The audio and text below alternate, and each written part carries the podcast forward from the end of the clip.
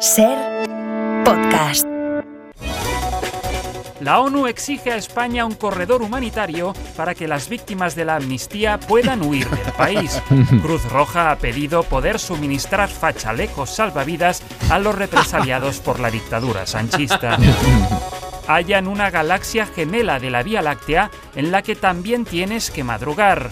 Por supuesto, Javi de Sistemas, con sus chistes verdes, también está presente allí, advierten los astrónomos, que añaden además que en esta galaxia gemela, Feijó sigue sin poder gobernar pese a que ganó las elecciones.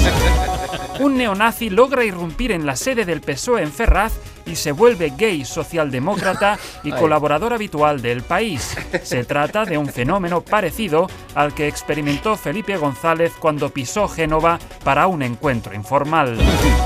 Los programadores que iban a reformar la web de Renfe empiezan a hablar un idioma arcano después de repasar su código. Comen vísceras y se arrancan mechones de pelo, admite la operadora, que se arrepiente de haber intentado desafiar a Renfe.com. Ayuso advierte de que con la dictadura sanchista habrá que ir a Francia para hablar castellano. Jo ja n'estic farta de parlar en català, collons, i això acaba de començar, ha lamentado la presidenta de la Comunidad de Madrid. El fin de la huelga de actores en Estados Unidos permite la reapertura de miles de locales de restauración que se habían quedado sin personal. Los actores han logrado detener el peligro de que la inteligencia artificial les robe el trabajo de sus sueños que algún día esperaban tener. Y acabamos con una última hora.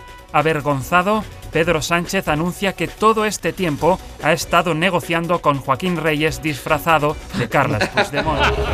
Para no perderte ningún episodio, síguenos en la aplicación o la web de la Ser, Podium Podcast o tu plataforma de audio favorita.